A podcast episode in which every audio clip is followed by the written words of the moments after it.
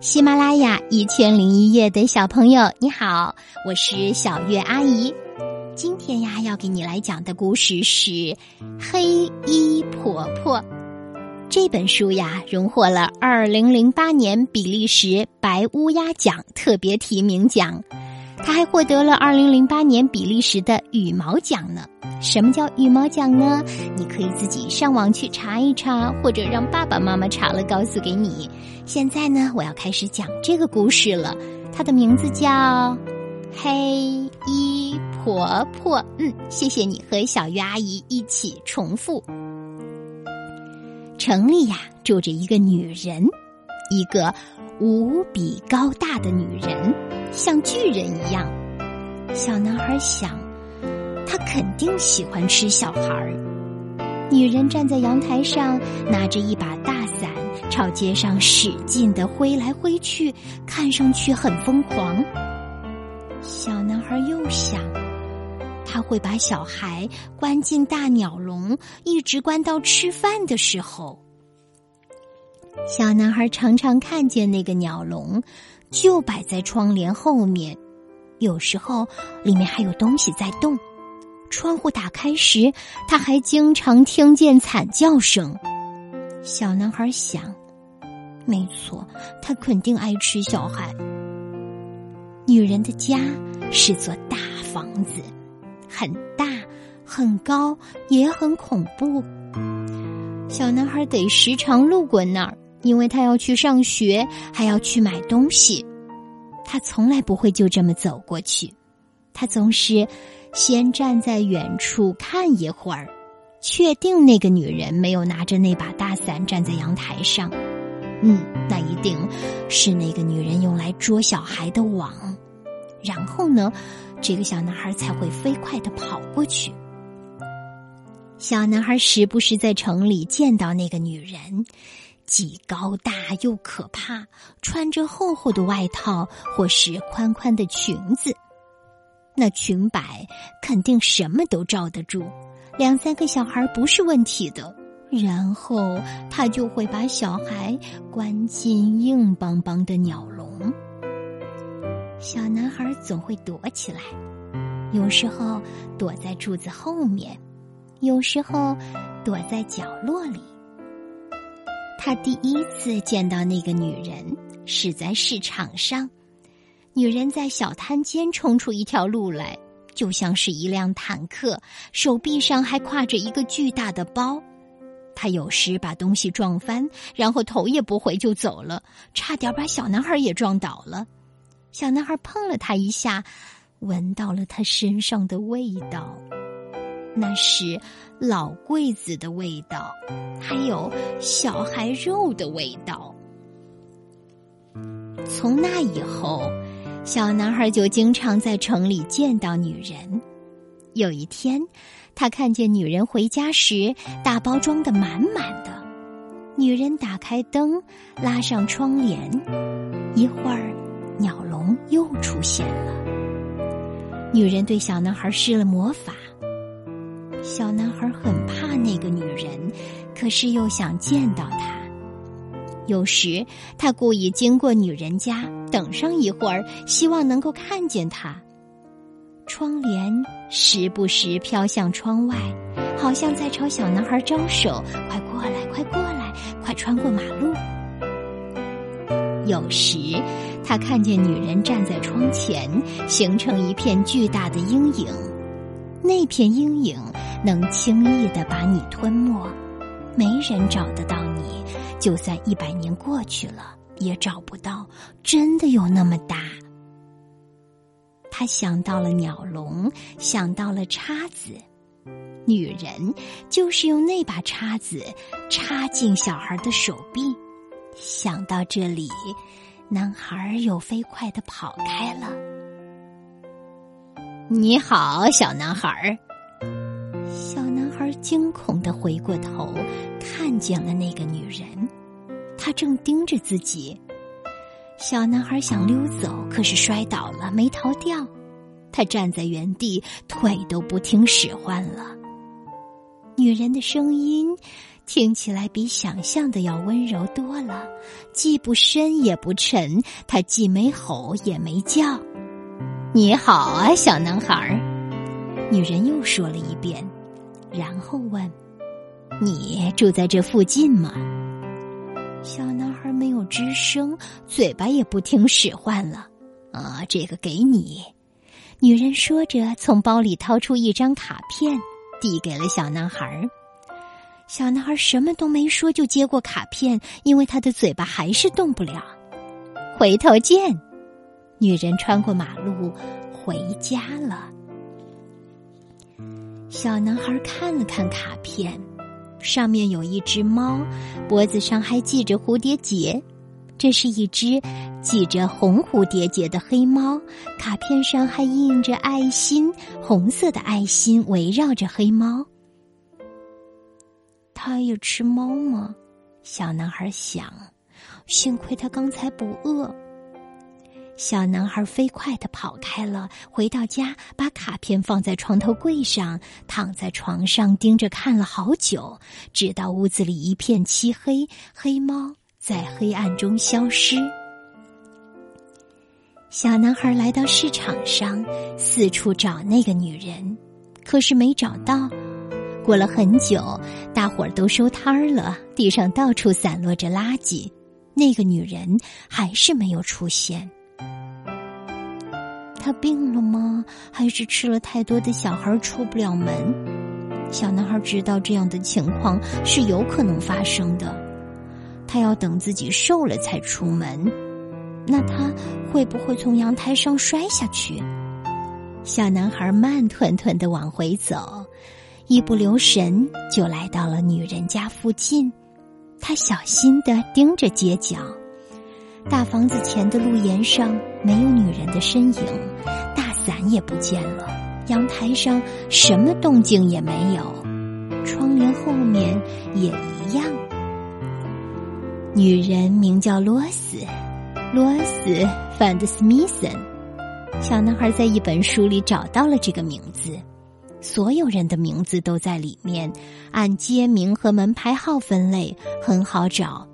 罗斯住在海河大街八十八号，他以为罗斯会叫贝尔塔什么的，因为他在书里读到过有些大炮也叫贝尔塔，或者叫霍德贡特。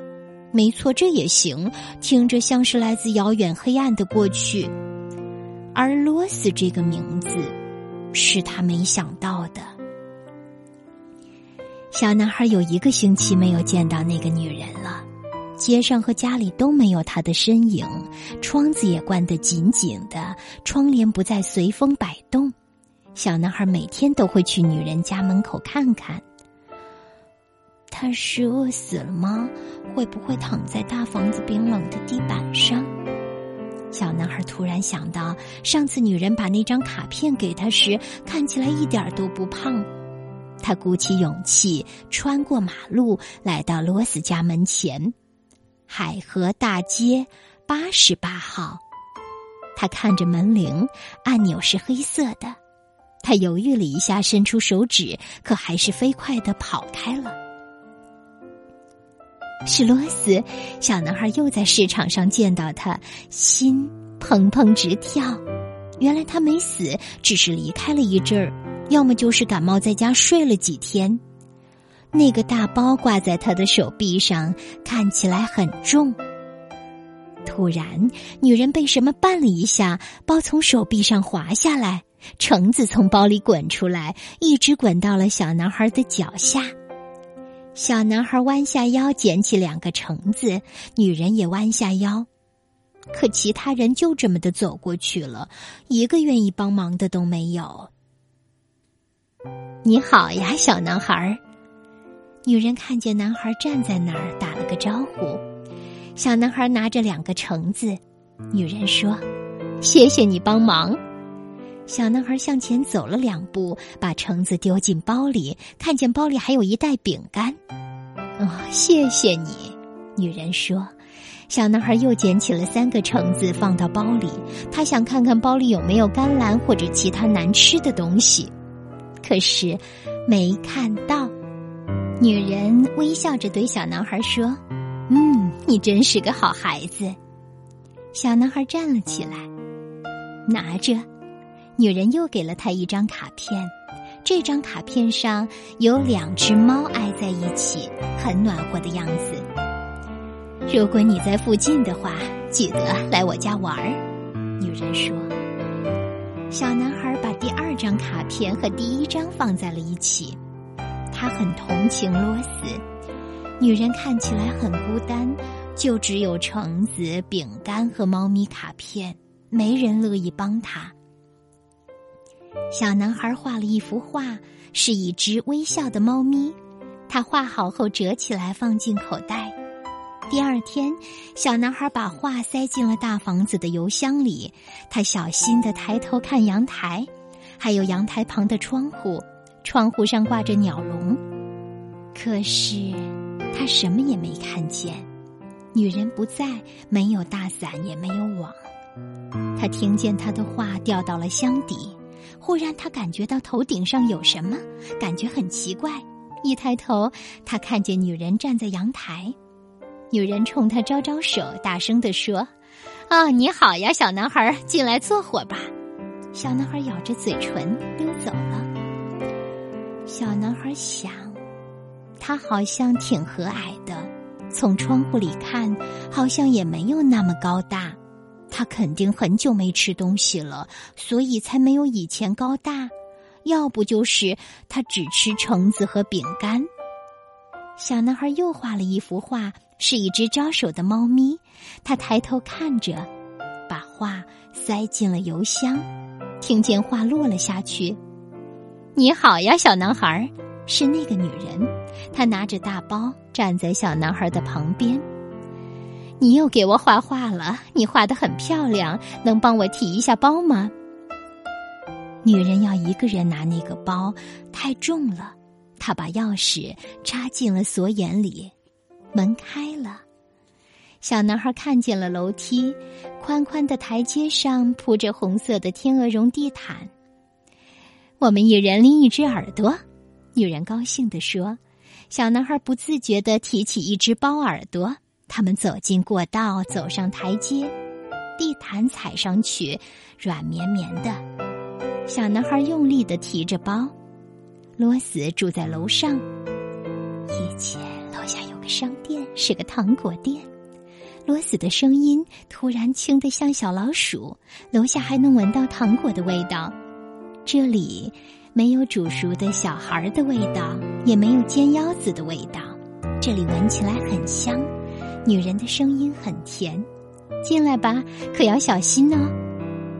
门开了，小男孩瞪大了眼睛，捂住了嘴巴。房间角落的一张大桌子上摆着纸牌做的小房子，加起来有三四座，摆在离窗户很远的地方。我一个人的时候就做这些。罗斯经常一个人，从那些纸牌房子就看得出来。突然，房间传来了恐怖的叫声，小男孩吓了一跳。他记得这个声音，以前那扇窗子打开的时候，他经常能听到的。那声音是从窗户旁的鸟笼中传来的，笼子里有只鸟。我一会儿就回来。女人走进厨房，小男孩听见她在柜子里找什么，他猜是锅子。一会儿，女人回来了，手里拿了一杯巧克力奶。你喜欢喝巧克力奶吗？男孩点点头，接过杯子喝了起来。哦，来帮我一个忙，一起搭纸牌房子。你肯定能搭好，因为你的手不会抖。从那以后，小男孩就经常去罗斯家，海河大街八十八号。他一按黑色的门铃按钮，门就自动弹开。他认识罗斯家，还陪罗斯一起去买东西。他们一起把那个沉沉的包提上楼，一起搭纸牌房子，一起看书，关于猫咪的书。有时候还一起打扫鸟笼，用大锅子做好吃的煎面包。小男孩负责打蛋，再把面包泡进打好的蛋里。但最棒的还是小男孩可以拿着罗斯的大伞站在阳台上。路过的孩子们全都惊恐的抬起头看他们，然后急急忙忙的溜走。大房子里那个巨大的女人，说起话来却比老鼠的叫声还轻，闻起来比老鼠还甜。好的，这个故事讲完了，他究竟想告诉我们什么呢？有些看起来或者想起来很可怕的人，实际上挺好的，是不是？其实，在我们的生活周围也有这么一些特别的人，人们因为自己想象中的害怕，就对他们敬而远之，久而久之，他们就特别的孤单。说到这里，我就想起了，嗯，高尔基的童年里有一个叫好日子的人，想起了城南旧事里小英子的那个朋友。那么你会想到谁呢？好，小鱼阿姨把思考的空间留给你了。谢谢你来听小鱼阿姨讲故事。如果你喜欢我的声音，愿意更多的了解我，那你可以去读一读小鱼阿姨的书《小主持人的二十五堂课》这本书，在福州的安泰书城、杨桥书城都有的。那么，如果你是外地的朋友，可以在网络上当当网或者是天猫网上搜索小鱼阿姨写的这本书，里面也讲到了不少优秀的儿童文学作品呢。